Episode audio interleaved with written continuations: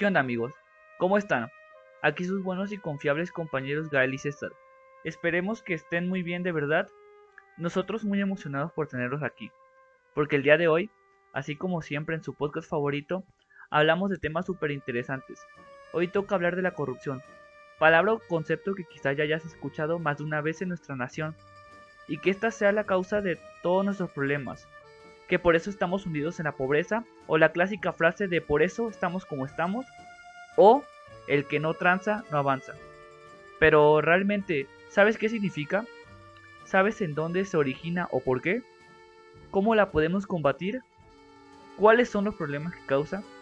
Y en nuestro, caso, en nuestro caso, que seremos contadores, ¿nos vamos a enfrentar a ella en algún punto de nuestra vida laboral? Así que por favor acompáñanos en esta charla para resolver todas estas cuestiones.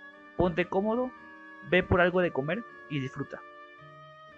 Pero para todo esto se encuentra con nosotros nuestros compañeros David y Richard, que van a estar platicando con nosotros y nos van a ayudar con sus importantes aportaciones. Comencemos por lo básico. nuestra intención principal para ustedes es la de lograr una conceptualización que permita ubicar el papel de este fenómeno. Para eso le doy la palabra a mi querido compañero. Gracias César por haberme invitado a participar en este proyecto. Bueno, la corrupción se suele definir como el abuso de una posición de confianza para la obtención de un beneficio deshonesto. La palabra corrupción sugiere que esas conductas, aunque sean aparentemente inofensivas, acaban destruyendo los principios por los que se rige una sociedad, con efectos muy malignos. Del mismo modo que la corrupción de un ser vivo es prueba de su decadencia y muerte. Pues bien, hay veces, y demasiadas veces diría yo, que relacionamos a la corrupción con México. Vaya que quisiera no decir esto, pero en un país como el nuestro, escuchamos demasiadas veces que nuestro sistema de justicia está dañado e infiltrado por la corrupción, que el gobierno siempre se roba el dinero que aportamos en impuestos.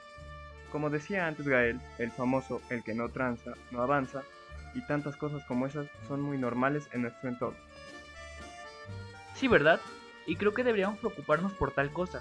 Cada vez se ve más normal relacionar la palabra corrupción con México. Pero a todo esto, ¿de dónde viene la corrupción?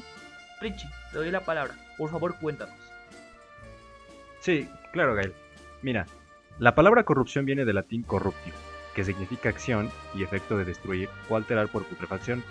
También acción de dañar, sobornar o pervertir a alguien, y el sufijo tío, que indica acción y efecto. Pero pongamos el contexto histórico. Se ha dicho que sus raíces están en la época colonial. El poder patrimonial absoluto de los monarcas españoles sobre sus dominios, transferido casi intacto sus representantes en las tierras, en este caso los virreyes, habrían convertido el ejercicio de los puestos públicos en un negocio privado, hábito que a su vez habría persistido a través de los siglos. Es verdad que el enriquecimiento de los oficiales con sus puestos no estaban mal, visto por la corona, que incluso propiciaba la venta de oficios. Y como dato que sacamos de la columna Breve Historia de la Corrupción de Enrique Krause, historiador y ensayista, cuenta que Iturbide hizo negocios turbios en sus años de general invicto. Santa Ana tuvo haciendas en México y Colombia, pero ambos fueron despilfarrados, desidiosos y descuidados. Todo esto queriendo decir que no buscaban dinero, solo buscaban la redención de ellos para México. Por decirlo de una forma, eran honrados. Mira que todo esto no lo sabía, César. Realmente me están pareciendo datos sumamente importantes y sobre todo reales. Sigue él, ando igual. Ahora, la corrupción moderna, y cito a Krause, en México la crearon los licenciados, civiles de traje y corbata, a quienes el público llamó los tan prontistas, porque tan pronto como se sentaron en sus puestos públicos, comenzaron a servir con diligencia a sus negocios privados. La corrupción creció en tiempos de López Mateos y tendió a limitarse un tanto en los tiempos de Díaz Ordaz, pero no mostraba todavía su rostro verdadero. En un país que crecía casi al 10% anual, con un 2% de inflación, la corrupción parecía normal. Pero con Echeverría todo cambió. La etapa de los economistas en el poder, becados en universidades norteamericanas y perfectamente preparados para servir a la patria, destruyendo su economía y cobrando millones de dólares por el trabajo, con la expansión del sector público en casi de 2 millones de plazas, cientos de organismos, programas, fideicomisos y un presupuesto apalancado con 20 mil millones de dólares de deuda externa, la corrupción cambió de escala. Poniendo un ejemplo de que la corrupción está más cerca de lo que se cree en ese entonces, Es la historia de un brillante alumno de ingeniería, cuya numerosa familia vivía en una casa de dos recámaras. Él aprovechó sus contactos personales en el círculo presidencial para alcanzar un puesto en el sureste petrolero, amasar una fortuna y retirarse a los 29 años, pasando de la noche a la mañana de mendigo a millonario. Sigue el todo muy fácil, lo que me lleva a decir que casi todos los casos de corrupción siempre son de personas o grupos que buscan su propio beneficio, pensando en sus familias o en sí mismo tal vez. A ver, no sé mucho de psicología, pero pienso que cuando de tu interés se vuelve un asunto, haces hasta lo imposible para poder ejecutarlo. Te vuelves el más hábil en hacerlo, sin pensar que, que pasas a afectar a otras personas pensando en pequeño, o a todo un país si lo vemos en grande como los casos que más adelante expondremos. Exacto, César. Más claro no se puede hablar. Ahora, dejando la historia de lado, en la actualidad, si hablamos de los últimos 20 años, en el mundo, porque no solo en México hay corrupción, han existido casos de corrupción como no lo pueden imaginar. Por favor, solo mencionando algunos, dinos de los casos más conocidos. Sí, por supuesto, David. Verás, según el financiero, los más conocidos son Cine al-Abidine Ben Ali, expresidente de Túnez, acusado de robar hasta 2.6 millones de dólares de los tunecinos, los cuales sus cómplices lograron evadir la justicia. Isabel dos Santos, hija del presidente de Angola, José Eduardo dos Santos.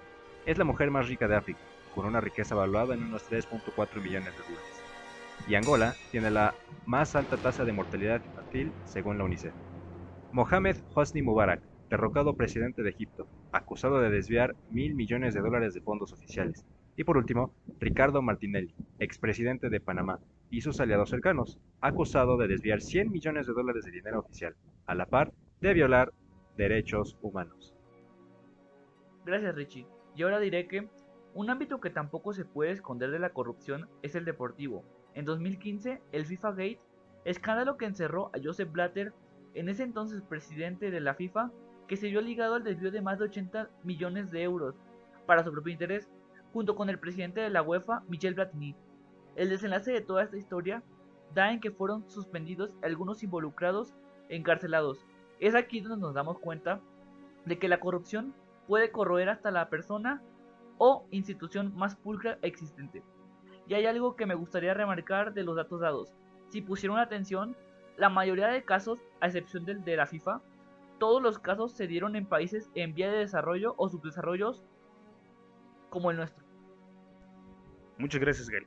Pero si ahora nos queremos ir al plano nacional con información extraída de Forbes, Javier Duarte, Robert Borge, Guillermo Padres, Elba Esther Gordillo y Andrés Granier son solo algunos de los políticos que en los últimos años han protagonizado escándalos de corrupción. Este fenómeno, este fenómeno además parece crecer en el país con el surgimiento frecuente de nuevas acusaciones en los distintos órdenes de gobierno, ¿Qué hace posible que esta problemática sea una de las características de la vida política del país? Cinco causas fueron identificadas en entrevistas por la Academia de Fernando Nieto, doctor en sociología y profesor del Colegio de México, Colmex, y Jesús Cantu, investigador de la Escuela del Gobierno del Tecnológico de Monterrey. David, por favor, cuéntanos de las causas de este gran problema. Claro que sí, César. Pues es una lista de cinco, comenzando por la debilidad institucional, es cuando las reglas del juego en la administración pública no se cumplen, pues son fáciles de romper. En segundo lugar serían las normas sociales. Es cuando existe un ambiente de corrupción normalizada, pues se entiende que está bien hacer ciertas transacciones políticas o sociales por medio de la corrupción. En tercer lugar sería la falta de contrapesos políticos. Es cuando no hay una oposición ni congresos activos que vigilen a los poderes ejecutivos en las instancias locales tampoco existen los pesos y contrapesos. En cuarto lugar sería la ausencia de un sistema de rendición de cuentas. Es cuando no hay estructura integral que abarque desde la documentación de los procesos de toma de decisiones hasta la revisión del ejército del dinero público. Y por último sería la impunidad, que es cuando la falta de órganos autónomos sancionatorios dejan sin castigo a los actos de corrupción. No, pues te diré David, la verdad es que me duele escuchar dos de esos cinco puntos. Dejando de lado a los políticos y a los sistemas de cuentas como el SAT, el 2 es el que me lleva a decir lo que ya habíamos dicho antes. La gente ya se acostumbró a la corrupción en México. A mi parecer, estamos cayendo en un estado de confort. A la gente cada vez se le hace más fácil ver, hacer y escuchar la corrupción. Y el quinto punto es la impunidad.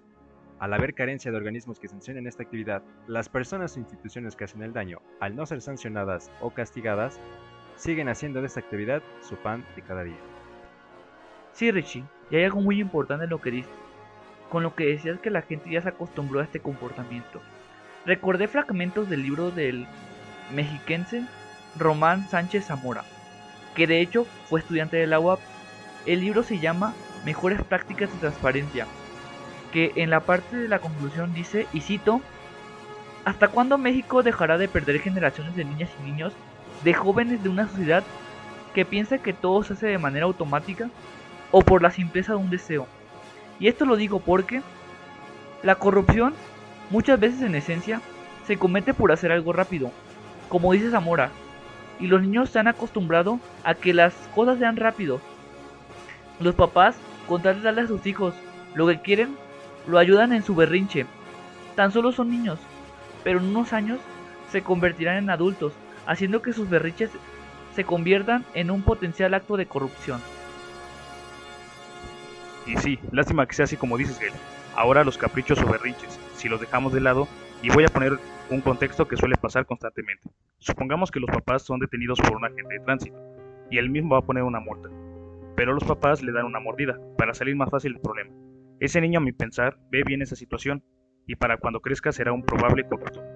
Y para cerrar la idea de Zamora dice, en resumen, los tres principios básicos de la corrupción dentro de la realidad social han sido la solución más factible y simplista, basada en la pereza, la idolatría, a lo rápido, a lo simple, a lo inmediato, la producción en masa, la comida rápida, la sociedad del desperdicio e inhumana, siendo esta idea la base de lo que hemos hablado hasta ahora. Bueno, muchas gracias por el pequeño discurso. Y para esto voy a hablar de lo económico. ¿En qué afecta la corrupción a la economía de un país? Pues la corrupción genera enormes pérdidas en materia económica. Pero lo más preocupante es que acaba la confianza en las instituciones y hace nulo el desarrollo económico y social, algo que lamentablemente viven varios países y que México ha estado sufriendo en las últimas décadas. La corrupción nos lastima y contribuye con la enorme desigualdad que impera en nuestro país. La corrupción es el elemento vertebral de una sociedad desigual, con pobreza y sin oportunidades. Complementando la idea de David, en México la calificación del 2015 a 2016 tuvo una variación negativa, ya que pasamos del lugar 95 al 123, con una calificación de 30 puntos. Un estudio realizado por el Senado de la República expone que un aumento de dos puntos nominales en el índice nos llevaría a escalar alrededor de 46 posiciones y lo más importante es que el PIB per cápita en nuestro país aumentaría en 0.5 puntos. Por el contrario, disminuir dos puntos nos colocaría al nivel de Afganistán o Somalia, dos de los países más corruptos del mundo. Siguiendo con lo que dice Richie, creo que es hora de pasar a la incógnita que más nos interesa. ¿Hay corrupción en las empresas? Nosotros como futuros contadores, ¿qué seremos? Tal vez alguna vez nos lleguemos a encontrar en una situación así es aquí donde creo que nuestra ética será nuestra conciencia y nos dirá qué hacer. Para nuestra mala suerte, como ya hemos hablado antes, la corrupción ha llegado a rincones que nunca nos íbamos a imaginar. En esos rincones se encuentran lamentablemente las empresas. Obviamente, nunca ha acabado bien esta relación, lo cual lleva a las empresas a perder todo y quebrar. Sencillo. Bueno, como tú dices, no hay que sentirse mal por eso. Considero que sería muy difícil encontrar una empresa corrupta que siga en funcionamiento. Si es que se llegara a encontrar, se encontraría en los dedos y la verdad es que me impresionaría mucho si pasara eso. De hecho, hay veces que los contadores son los que sacan a resolución todos estos casos de corrupción en las empresas, pero como pasa eso, también existe la cuestión que hay contadores que se quedan callados y siguen el juego. Pero pues, como ya dijimos, esto nunca acaba bien. Para partir de esta idea, nos permitimos extraer la información necesaria de la corrupción y las empresas. Artículo de Antonio Argandoña de la Universidad de Navarra. Argandoña dice que la corrupción es un gran impedimento para el funcionamiento de la empresa. Las empresas tienen muchas razones para rechazar la corrupción, aunque se lleve a cabo en beneficio de la empresa. Tiene altos costes directos e indirectos, suele reducir la transparencia los riesgos que lleva consigo pueden ser grandes y a menudo de difícil valoración, porque se escapan de su control. y, en fin, deteriora la reputación de la empresa y su capacidad de supervivencia y su rentabilidad futura. Además, siguiendo lo que dice David, incurrir en actuaciones corruptas es una estrategia equivocada. La ventaja competitiva que puede adquirir la empresa corrupta, por ejemplo, aumentando sus ventas mediante sobornos, es poco sostenible y muy costosa. Descuidar sus ventajas duraderas basadas en la calidad, innovación o servicio para pasarse a otras mucho más endebles y cuyo mantenimiento puede ser crecientemente costoso suele ser síntoma de falta de calidad en la dirección, una conducta que puede ser económicamente rentable cuando se practica por primera vez, por ejemplo, cuando se responde a una extorsión. Deja de serlo cuando el juego es repetido, cuando hay que practicar habitualmente la corrupción y cuando el entorno se adapta a la nueva situación, cuando la extorsión se extiende. Sobre todo, la corrupción genera graves problemas sociales y morales. Los empleados que se ven forzados a participar en ella ven lesionada su dignidad y su integridad moral. La confianza se resiente. Algunos querrán aprovecharse, por ejemplo, intentando desviar en beneficio propio alguna de las cantidades que pasan por sus manos o chantajeando a la dirección. Otros manifestarán su disconformidad con actitudes de absentismo, bajo rendimiento, falta de iniciativa, entre otras. Y si la, corrupción arraiga, es probable que los mejores abandonen la empresa. Muy bien explicado, la verdad, compañeros. Para ir cerrando la idea, hablemos de la prevención de la corrupción dentro de una empresa. Compromiso. El compromiso de la empresa de al menos abstenerse de llevar a cabo actuaciones corruptas y en la posibilidad de operaciones a ellas y de luchar contra ellas forma parte de sus deberes morales y de responsabilidad corporativa, porque la corrupción pone en peligro la rentabilidad de la empresa, su continuidad y la calidad de su gestión, e impacta negativamente en la sociedad, y sobre todo porque causa un daño a las personas y a terceros. Aunque a veces proporcione a corto plazo un beneficio a una empresa o incluso aunque se lleve a cabo para obtener algo a lo que la empresa tiene derecho, la corrupción es siempre, por lo menos la colaboración a una acción injusta o desleal. Cuando no es ella misma una acción injusta, tiene costos importantes, genera riesgos difíciles de medir y manejar, reduce la transparencia, puede deteriorar la reputación de la empresa merma la confianza dentro de la organización y promueve otras conductas ilegales e inmorales, y en el ámbito de la sociedad reduce el crecimiento, la inversión y la eficiencia económica, deteriora la distribución de la renta y deslegitima al Estado, a la economía de mercado, a la democracia y a las instituciones. Para acabar con este juicio, la prevención de la corrupción dentro de las empresas forma parte de su responsabilidad corporativa y utiliza sus mismos medios, códigos de conducta, memorias, auditorías, formación de personal, exigencia de transparencia de sus proveedores y socios, etc. Lo que la lucha contra la corrupción añade a esos instrumentos es un conocimiento claro de la naturaleza, causas y problemas creados por la corrupción, la identificación de los puntos débiles en las relaciones externas de la empresa y una voluntad firme y decidida de oponerse a ella, además de algunos medios específicos. El resultado será el respeto a la ley, la creación de un clima de confianza dentro de la organización y de lealtad con externos, una gestión de mayor calidad y una sólida reputación que, a la larga, se traducirá en unos mejores resultados económicos, sociales, humanos y éticos. Gracias amigos, creo que ha sido mi parte favorita de la grabación. De verdad que lo explicaron muy bien. Y ya para ir cerrando con el podcast, creo que sería conveniente responder a la pregunta de ¿cómo es que se puede combatir la corrupción? De manera personal, creo que empezaría desde la manera de pensar de la gente en la sociedad Empezando desde ese mínimo movimiento, sería un gran paso para combatir este problema. Pero vamos a hablar de lo que dicen los expertos. Gracias, Gael. Otra vez con información de Forbes y sus colaboraciones de lucha anticorrupción, se ha concebido en México como una lucha de castigo. Se han creado leyes e instituciones con la lógica de imponer castigos ejemplares, y esto no ha sido efectivo advirtió el académico Nieto. Lo que si funciona es la prevención, agregó, programas de sensibilización y un sistema educativo deben ser la base de combate y planteo, con respecto al nuevo sistema nacional anticorrupción. Tanto Nieto como Cantú consideraron que es un buen avance para el país, pero falta aún aterrizar los instrumentos específicos para la implementación del sistema, Aunado a esto, debido a la falta de acuerdos políticos, se han quedado atoradas en el Congreso de la Unión leyes reglamentarias indispensables, como la Ley de Archivos y la Ley Orgánica de la Fiscalía General de la República, señaló Cantú. Por último, herramientas de gobierno electrónico pueden ser de gran utilidad en el combate a la corrupción, mencionaron los investigadores. Nieto comentó que alguna app que elimine el contacto directo de ciudadanos con funcionarios públicos puede ayudar a erradicar prácticas como las mordidas. A su vez, Cantú señaló que un sistema de contabilidad del presupuesto público que se actualice en tiempo real sería eficaz para detectar desvíos de dinero. Por ejemplo, sin ser la panacea, el diseño, de una política pública que guíe los esfuerzos tecnológicos sería de gran utilidad, sentenció Nieto. Y bueno amigos, eso sería todo por hoy. No olviden lavarse las manos y tomar agua. Fue un gusto estar con ustedes este día.